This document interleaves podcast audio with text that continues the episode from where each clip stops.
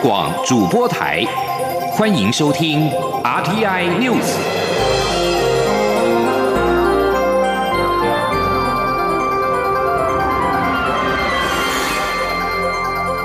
听众朋友您好，欢迎收听这节央广主播台提供给您的 RTI News，我是张顺祥。美国国务卿布林肯十七号表示，在新政府推翻前朝、退出世界卫生组织 WHO 的计划之后，美国将在月底前支付超过两亿美元，也就是大概新台币五十六亿元的款项给世卫组织。美国一直是世卫最大的金援国。以上的款项是美国之前已经对世卫承诺的金额。美国是迄今染疫病故人数最多国家。前总统川普在国内的抗疫方式饱受批评。川普任内并宣布要退出世卫组织。他认为世卫受制于中国，而且没有充分的阻止疫情。新任总统拜登上任之后，虽然立即取消退出世卫的决定。但是，拜登政府也施压中国，提供更多资讯给调查病毒起源的世卫团队。而另外一个国际组织是世界贸易组织 （WTO） 总理事会正式任命奈及利亚籍的伊维拉是新任的秘书长。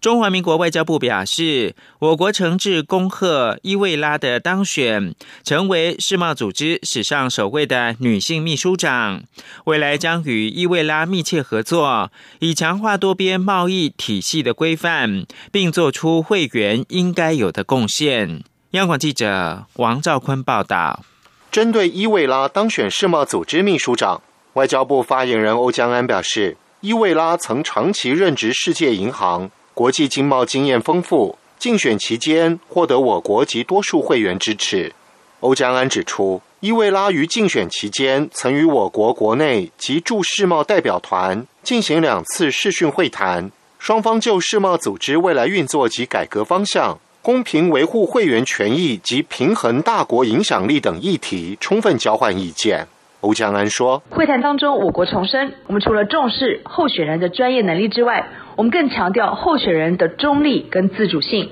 我们也表达了台湾将继续积极的参与多边贸易体系的运作。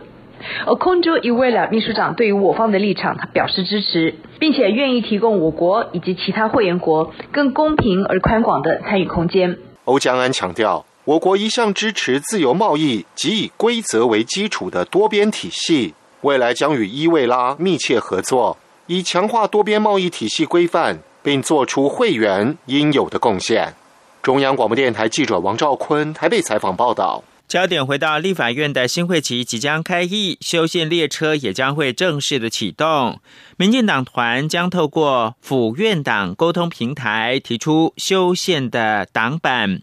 国民党团也将跟党中央智库讨论修宪的方向。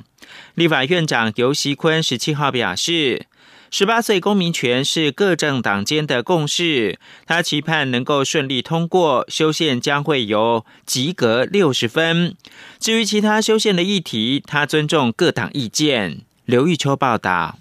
立法院新会期将正式启动修宪工程。根据统计，目前朝野立委所提出的四十多项修宪提案中，有十五案与十八岁公民权相关，堪称是最有共识的修宪方向。其余也有废考监、隔魁同意权、下修修宪门槛、动保权入宪等，有待朝野凝聚共识。由于民进党力拼二零二二宪改公投榜大选，修宪门槛极高，需要朝野高度共识。民进党团干。市长刘世芳表示，民进党将透过府院党党团四边的沟通平台凝聚共识，最后提出党版。除了十八岁公民权外，其余修宪议题也会讨论。必须要有这个府院党的一个呃平台哈，然后才会推出最后的版本。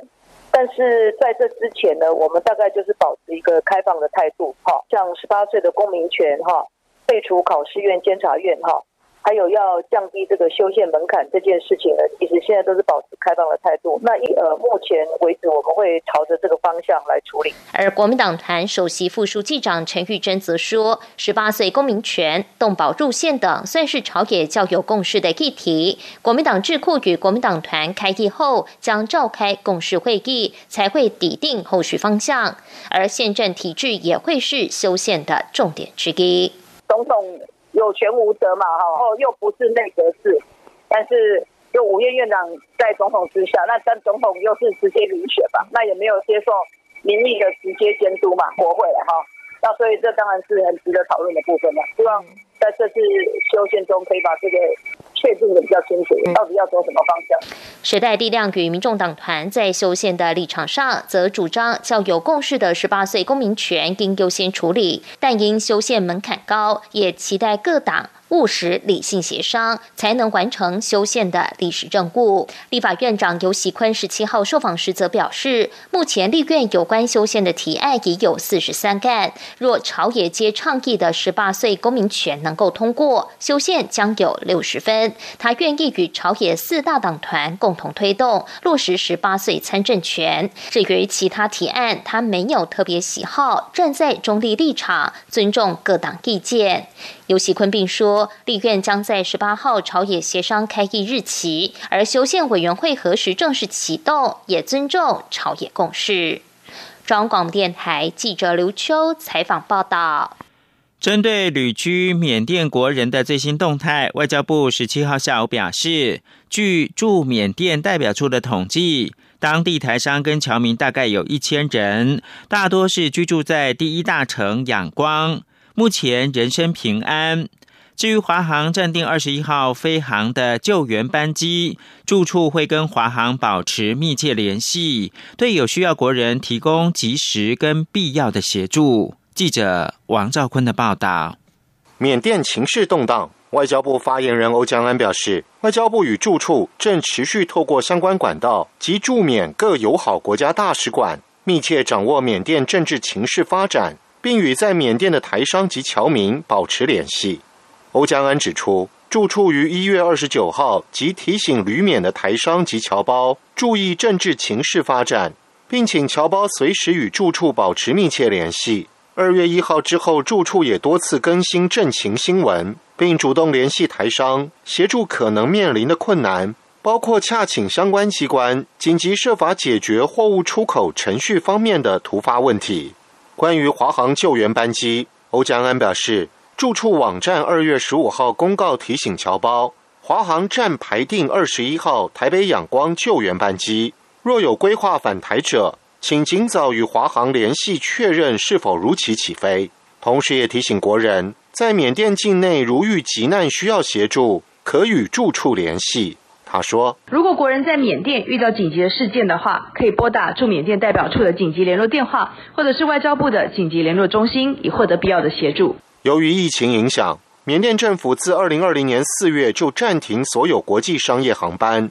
经特许专业申请的救援班机在缅甸境内起降。不过，欧江安指出，驻缅甸代表处每月协助华航申请救援班机飞航台北仰光航线。载运救援物资及特许旅客持续运作顺畅。中央广播电台记者王兆坤台北采访报道：因应疫情跟缅甸的政局变化，中华航空原定二十一跟二十八号两天两个班次台北仰光的救援班机，二十八号的班次将会取消。二十一号目前还有足够的机位。此外，华航暂定三月十四跟二十八号还是有救援班机。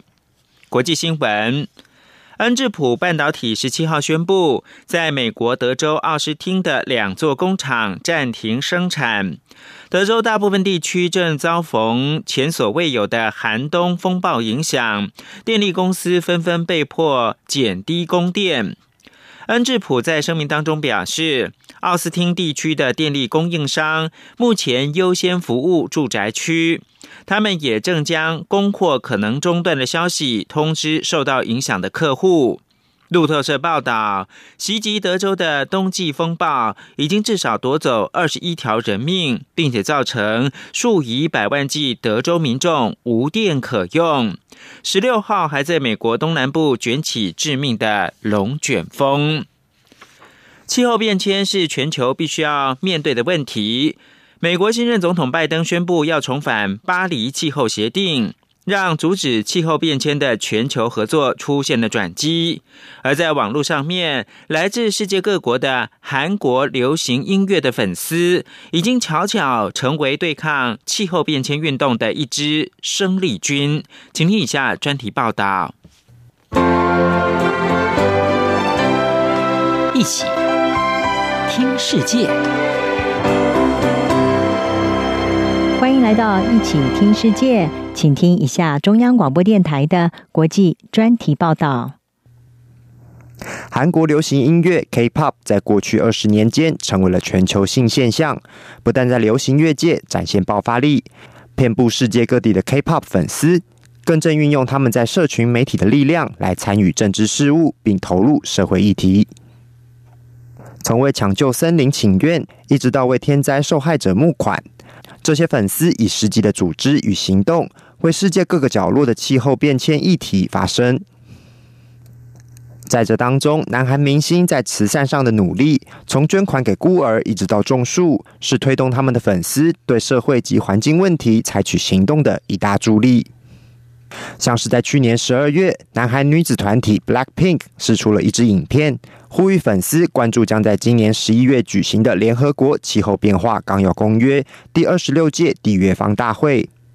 在影片中，Blackpink 告诉他们六百万 YouTube 追踪者，现在对气候变迁采取行动还不算太晚，并呼吁粉丝们去了解更多气候议题。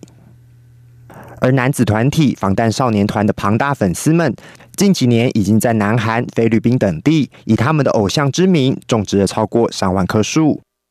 这些粉丝也为去年遭受洪水袭击的印度阿萨姆地区的社区进行募款。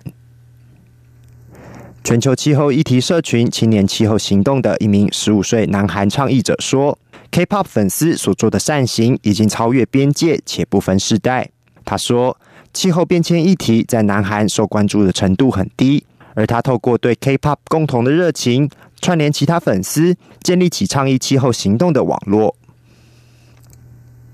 不光是气候变迁议题，这些来自世界各国年轻且擅长运用科技的 K-pop 粉丝。”过去已经借由社群媒体在多个全球重大政治议题中发声。他们大多利用推特、Instagram 等平台，在文章里使用相同的主题标签，对共同的主题进行讨论及串联。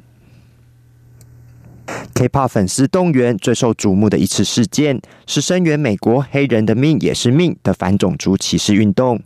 去年六月，防弹少年团宣布捐款一百万美元给黑人平权组织。而追随他们的粉丝也同样募捐了一百万美元。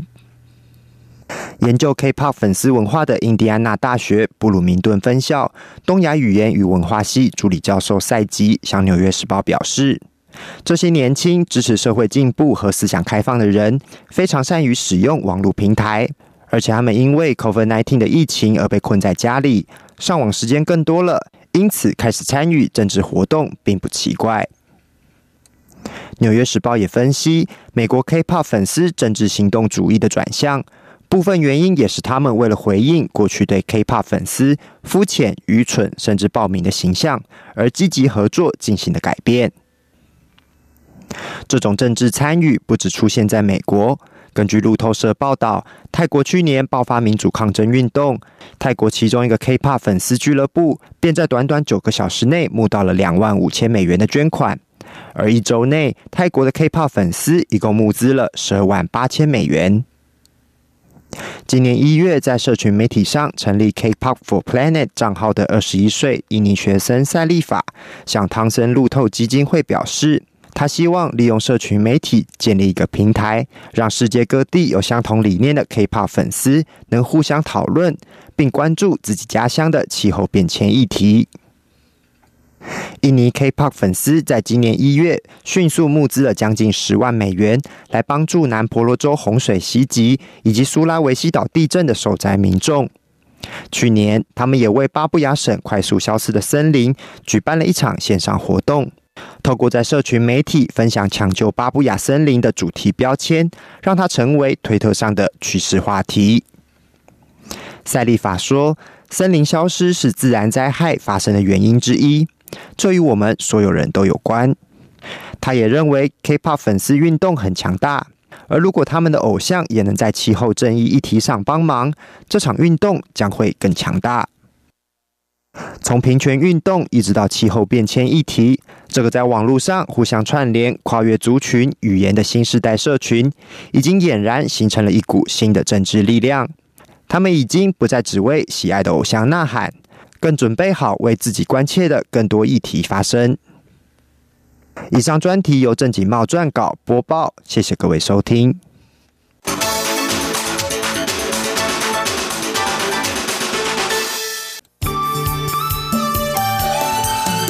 是阳光，像台湾之光穿透世界之窗；是阳光，像神鹰翅膀环绕地球飞翔。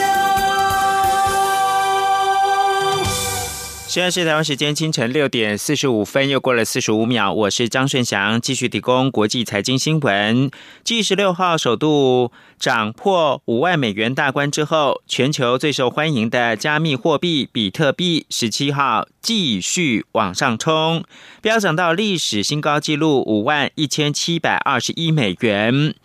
比特币市值如今已经超过九千亿美元，是全球规模最大的数位货币。各种迹象显示，比特币赢得越来越多诸如特斯拉、万事达卡和纽约梅隆银行等主流投资者和企业的青睐，助长比特币价格一路的飙涨。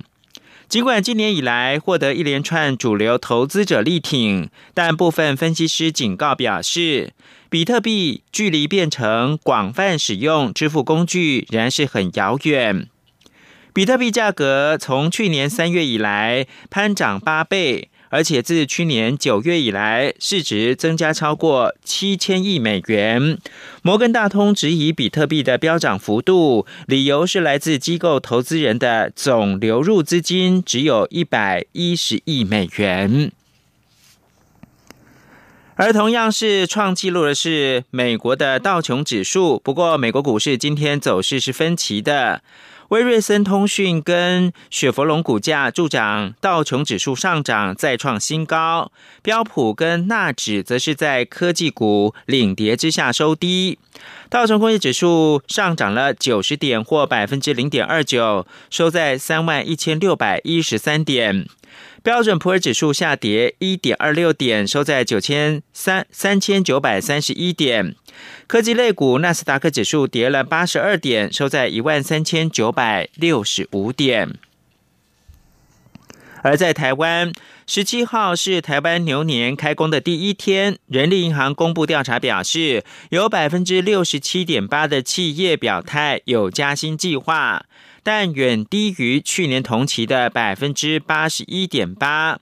也让近九成的上班族表达了想要跳槽，其中有七成已经开始投履历找工作，近两成准备要提辞呈。记者杨文军报道。Yes 一二三求职网在回收一千一百九十五份会员及九百六十三份企业有效问卷后公布的调查指出，有百分之九十点七的上班族认为自己跳槽几率大于续留原公司，当中已经开始投履历找工作的又合计占了百分之六十九点九，且百分之十九点七准备要提辞呈。Yes 一二三分析，尽管大环境处于后疫情时代。但各数据已经开始反映企业营运反弹，增添劳工们要求加薪或跳槽、争取待遇的企图心，呼吁老板们正视盈余与员工分享的问题。Yes 一二三求职网发言人杨宗斌说：“资方势必要正视盈余与员工分享的问题，不能总是要求同仁共体时间。未来景气与业绩若回温，少不了要跟着调薪和增加福利。”借此提高员工忠诚度，减少人才流失。至于今年的加薪规划，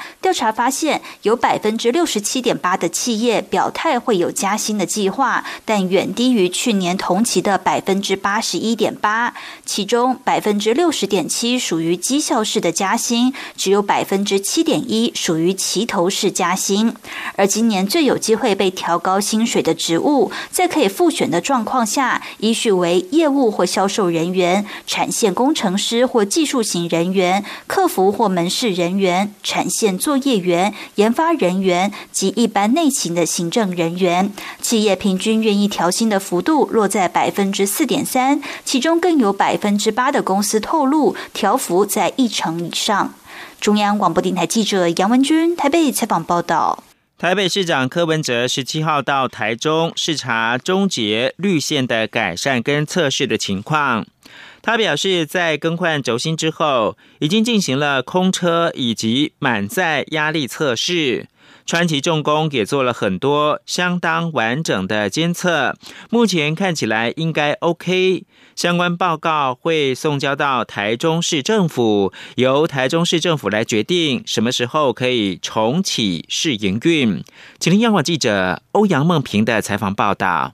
由台北捷运局代办新建的台中捷运绿线，在去年底发生电联车半永久式连接器轴心断裂，并因此暂停试营运。台北市长柯文哲今天特地到台中视察改善及测试情况。柯文哲先到台中捷运台中高铁站听取北捷局的简报，随后搭乘全载重测试列车到台中市政府站。柯文哲在视察后表示，中捷电联车发生轴心断裂事件后，台北市政府也成立专案小组展开调查，并重新设计、制造，再从法国空运来台重新组装。目前三十六只轴心全数更换，新轴心也送到第三公证单位金属工业研究发展中心以及 SGS 检验，并于年前开始测试。目前看来没有问题。他说：“先做三百公里哈空车的测试，测试完以后哈，再做这个这个。”满载的满载的压力测试哈，那我们是假设一列一列一列一个列车哈，满载是五百四十人，那每人平均是六十公斤，所以大概用三十二点四吨的沙包啊堆在车厢里面，再跑五百公里。那看起来这些数据哦，这目前看起来都 OK 的。柯文哲表示，今天便会把完整的结案报告送交台中市政府，由台中市政府决定何时重启试营运。中央广播电台记者欧阳梦平采访报道。国民党十七号宣布要增聘中广董事长赵少康是中央评议委员。国家通讯传播委员会 NCC 表示，中评委是国民党党章里面载明的职位。如果赵少康接下中评委的聘书，将会启动调查，厘清是否违法。假如是违法的话，最终可以罚中广新台币两百万元。NCC 发言人翁博宗表示，目前初步检视，中评委职位的确是记载在国民党的党章里面。不过，事实还没有发生。赵少康如果之后接下聘书，NCC 将会调查，并且开会认定是不是违法。国民党则在十七号表示，将增聘海基会的前副董事长高孔廉，是中央评议委员会议主席团的主席，并且增聘孙文学校总校长张亚中以及中国广播公司董事长赵少康等六个人是中评委。党主席江启臣将会择日亲自的送聘书。而国民党十七号举行新春团拜，前后任的党主席跟中常委们都出席。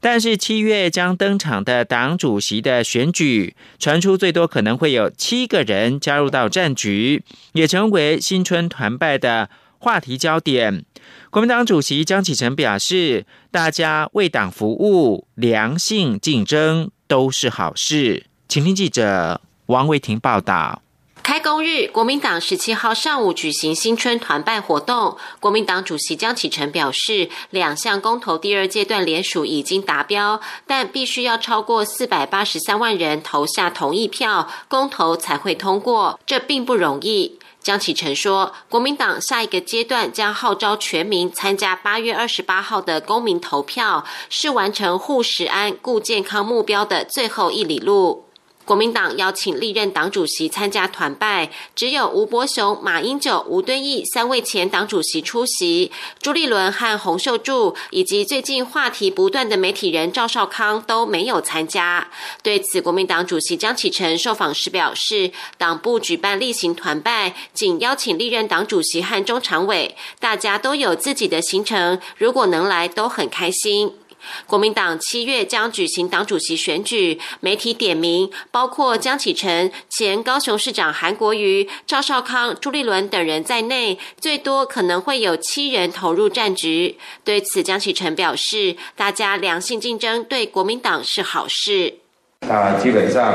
其实就是一个很简单隆重的新春团拜。有人解读是王不见王哎，这里姓王的人多了。好像说包括您啊，还有那个赵少康、朱立伦、洪秀柱啊，然后连胜文的内有七个人要选主席，还有周锡伟、韩国瑜。哦，党内民主啊，那这个大家争取这个服务的机会啊，那公平竞争啊，良性竞争，其实对党是好事啊。二零二二地方选举各党如何布局引发讨论，媒体询问国民党是否可能与民众党合作。江启臣说，国民党态度开放，是不同议题或状况愿意与其他在野党在相同理念和主张上进行合作，一起为台湾人民努力。另外，国民党主席选举各方展开布局，韩国瑜的动向备受关注。媒体今天询问赵少康，若韩国瑜参选党主席，是否会退出党主席选举？赵少康表示，就他的了解，韩国瑜应该不会选党主席，否则韩国瑜不会鼓励他参选。赵少康说，曾要韩国瑜自己参选，但是韩国瑜说没有这个计划。中央广播电台记者王维婷采访报道。波罗的海国家爱沙尼亚的对外情报单位十七号警告，中国影响力日增，并且称中国希望有一个遭到晋升、由北京主导的世界。这个单位也提到，全球日益仰赖中国科技，还说中国正依循俄罗斯的潜力，散播不实的资讯。法新社报道。一直以来，爱沙尼亚主要把关切的焦点摆在庞大邻国俄罗斯，但近几年来越来越公开谈论中国影响力。爱沙尼亚对外情报单位在年度的报告当中指出，中国主要目标是制造美国跟欧洲之间的分歧。报告还说，中国非常了解一个分裂的欧洲将是个虚弱的对手。其反抗中国的力道不可能跟美国一样强烈。报告还指出，实行中国的外交政策教条，或是创造一个命运共同体，将产生一个遭到晋升、由北京主导的世界。对外情报单位首长马兰也在报告序言当中表示，中国的活动年年引发新的安全问题。马兰并且指出，中俄合作变得紧密，而双方关系主要是北京主导。爱沙尼亚发布以上的报告之前，中国国家主席习近平本月刚刚跟中东欧十七国官员举行网络会议。习近平在会上承诺，将加强从这些国家进口商品到中国，但波罗的海国家里面仅派部长级的官员与会。最后看到是受到中国官方强力倡导就地过年防疫的影响，中国今年春运旅客运量大跌，其中七天年假的运量预估将跌破一亿人次大关，仅九千七百六十六点三万人次，不但较去年同期锐减百分之五十七点九，更较前年同期巨降了百分之七十一点五。中国今年农历春节假期是七天，十七号结束。近十年来，中国官方颁布的春节假期都是七天。根据中国交通运输部的官网公布资料，上述的数据包括了全国的铁路、公路、水路、航空运量，比较标准同为二零一九跟二零一八年的七天春节假期。以上新闻由张顺祥编辑播报。